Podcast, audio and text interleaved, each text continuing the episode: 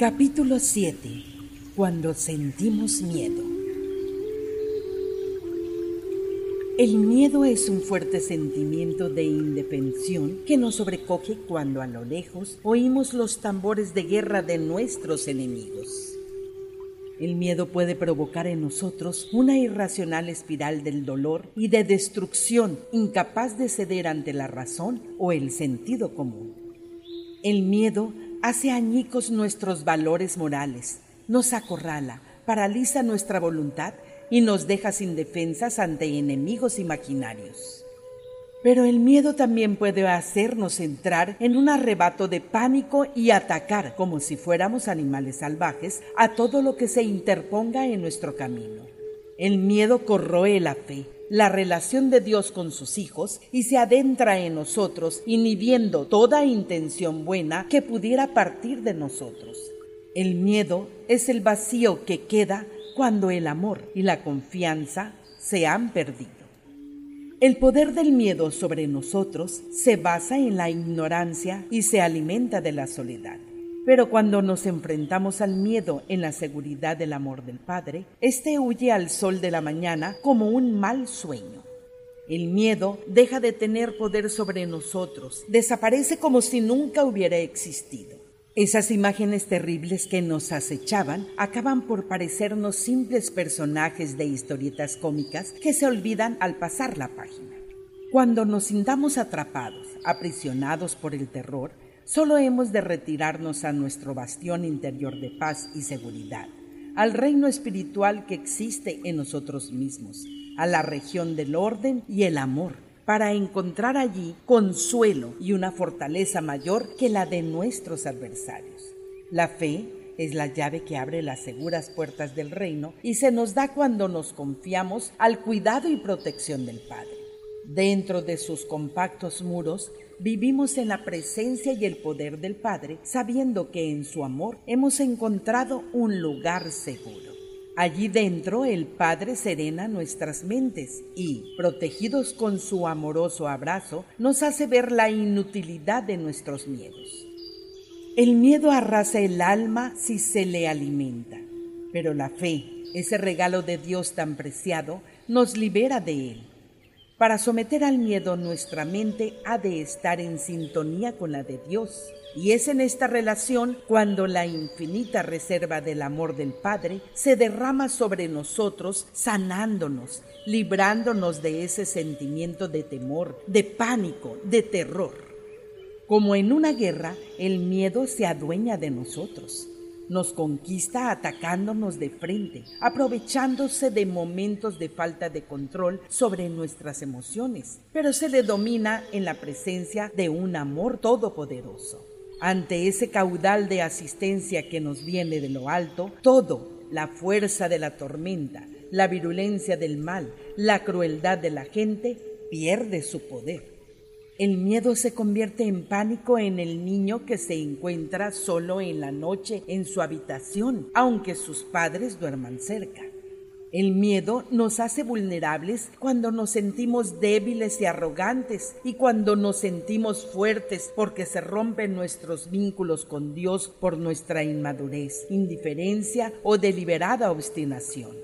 Pero si rehacemos esos vínculos y nos dejamos llevar por el plan de Dios, Él nos ayudará a sanar nuestro cuerpo, nuestra mente, nuestras emociones, nuestra alma, nuestra persona y nuestro espíritu. El Padre pondrá a nuestro alcance todos los medios para librar de todo dolor a esos hijos suyos que sufren a causa del miedo. Guardaré en completa paz a aquel cuyo pensamiento en mí persevera en quietud y confianza será vuestra fortaleza. Estad quietos y conoced que yo soy Dios. De su interior correrán ríos de agua viva para alimento de muchas almas. Venid a mí todos los que estáis trabajados, y yo daré descanso a vuestras almas temerosas.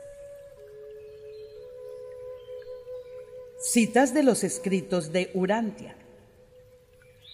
Escrito 48, sección 6, párrafo 8, página 552, párrafo 6. También en Urantia, estos evangelistas aconsejan a los maestros humanos de la verdad y la rectitud a que se adhieran a la predicación de la bondad de Dios que te guía al arrepentimiento, para proclamar el amor de Dios que echa fuera todo temor. Estas verdades se han anunciado en vuestro mundo. Escrito 48, sección 6, párrafo 9, página 552, párrafo 7. Los dioses son mis custodios, no me perderé.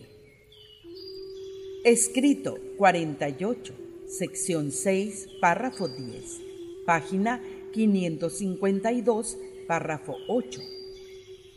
De la mano me conducirán por los bellos y gloriosos senderos reconfortantes de la vida eterna. Escrito 48, sección 6, párrafo 11 página 552, párrafo 9. Ante esta presencia divina no me faltará el alimento ni tendré sed de agua. Escrito 48, sección 6, párrafo 12, página 552, párrafo 10. Aunque descienda al valle de la incertidumbre o ascienda a los mundos de la duda, Escrito 48, sección 6, párrafo 13, página 552, párrafo 11. Aunque camine en soledad o con mis semejantes. Escrito 48, sección 6, párrafo 14, página 552, párrafo 12 aunque triunfe en los coros de la luz o flaquee en los lugares solitarios de las esferas. Escrito 48, sección 6, párrafo 15, página 552, párrafo 13. Tu buen espíritu me asistirá y tu ángel glorioso me confortará. Escrito 48, sección 6, párrafo 16 página 552, párrafo 14. Aunque descienda a las profundidades de la oscuridad y de la muerte misma.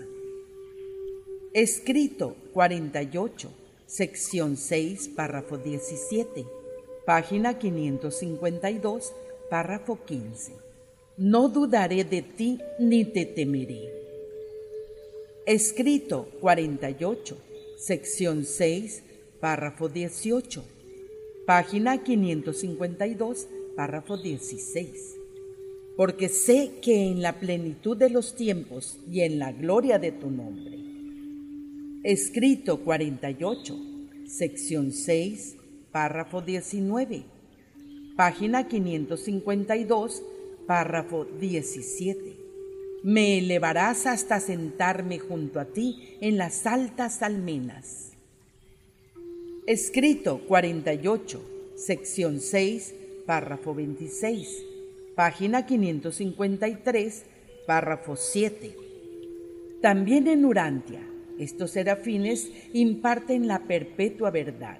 Si tu propia mente no te sirve de mucho, puedes cambiarla por la mente de Jesús de Nazaret, que siempre te servirá bien.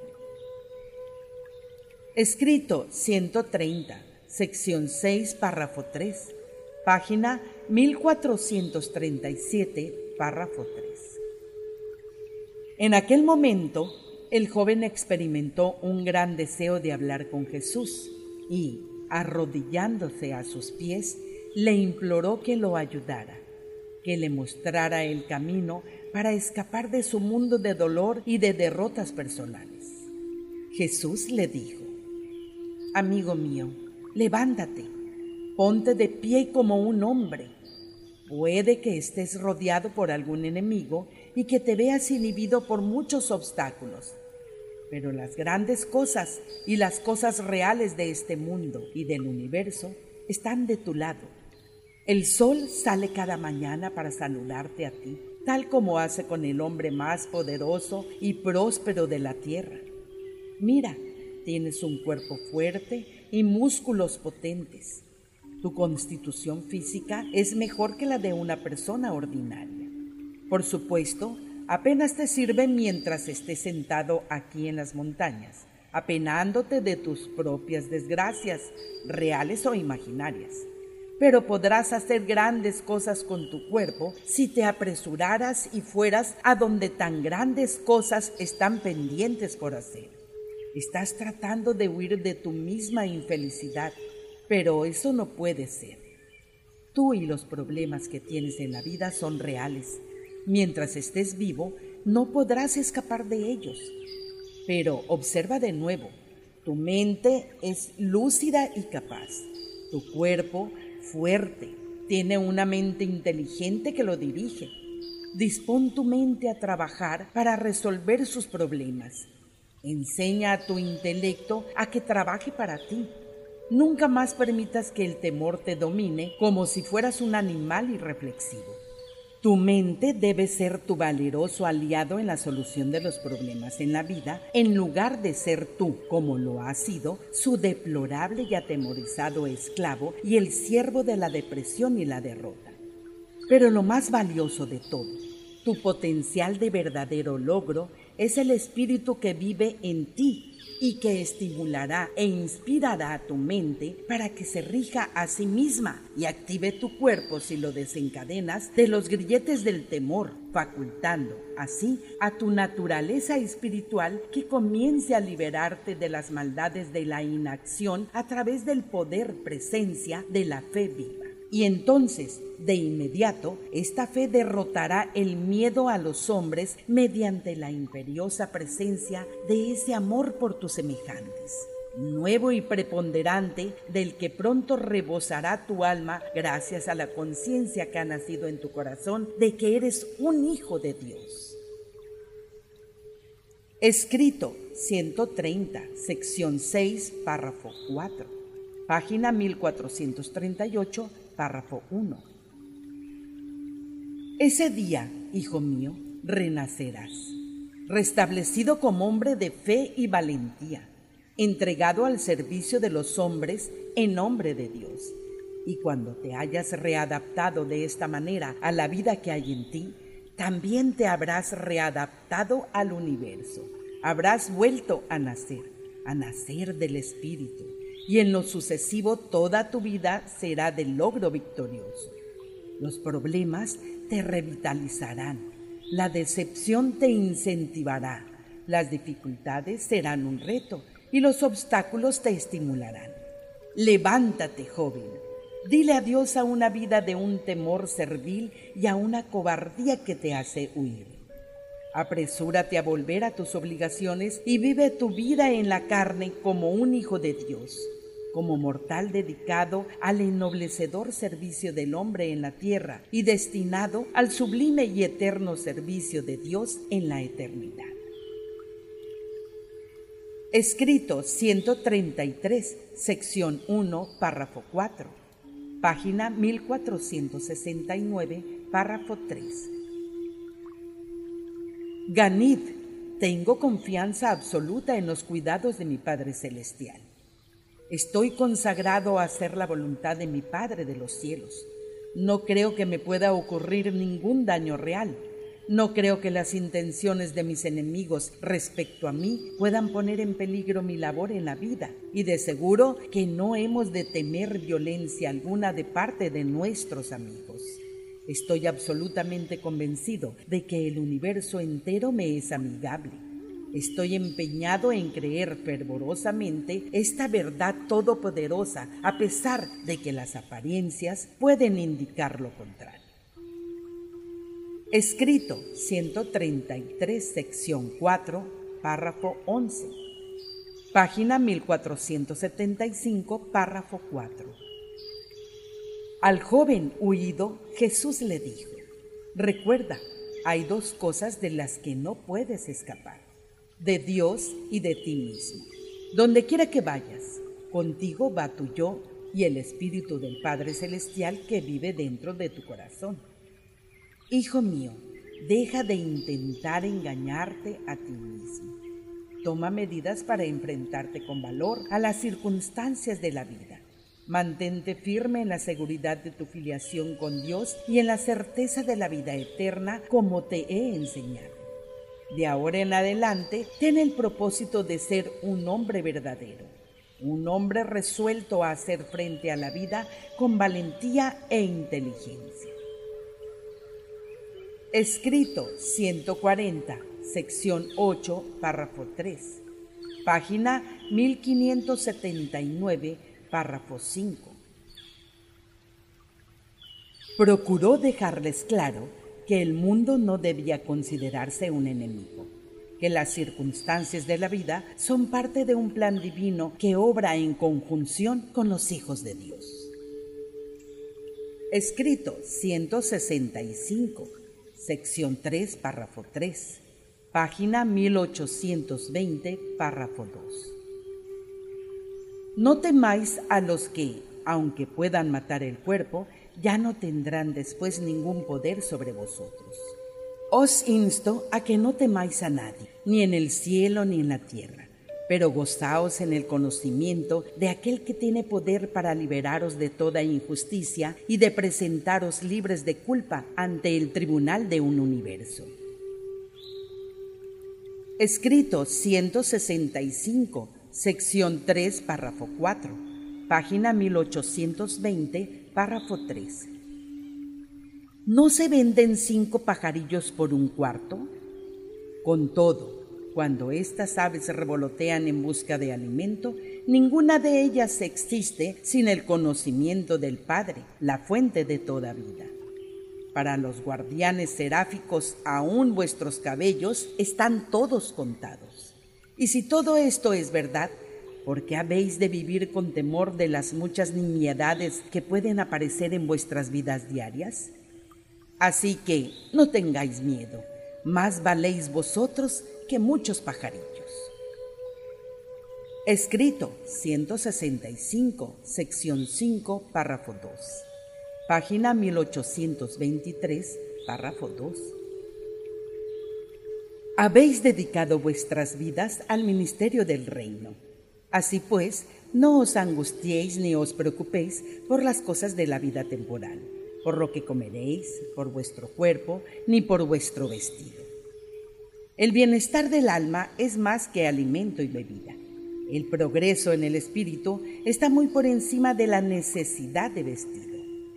Cuando estéis tentados a dudar si tendréis vuestro pan, Mirad las aves del cielo, que no siembran, ni ciegan, ni recogen en graneros, y sin embargo, el Padre Celestial da alimento a las que lo buscan. ¿Y no valéis vosotros mucho más que ellas? Además, nada puede hacer vuestra angustia ni vuestras abrumadoras dudas por proveer vuestras necesidades materiales. ¿Y quién de vosotros podrá, por mucho que se angustie, añadir a su estatura un codo o un día a vuestra vida?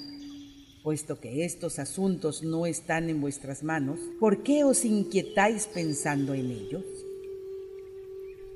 Escrito 165, sección 5, párrafo 3, página 1823, párrafo 3. Considerad los lirios del campo como crecen no trabajan ni hilan, pero os digo que ni aun Salomón con toda su gloria se vistió como uno de ellos. Si Dios viste así a la hierba del campo, que hoy está viva y mañana se corta y echa al fuego, cuanto más os vestirá Él a vosotros, embajadores del reino celestial. Oh vosotros hombres de poca fe, si os dedicáis fervientemente a la proclamación del Evangelio del Reino, desechad las dudas de vuestras mentes de que no hallaréis sostén para vosotros ni para las familias a las que habéis renunciado. Si realmente entregáis vuestras vidas al Evangelio, viviréis mediante el Evangelio.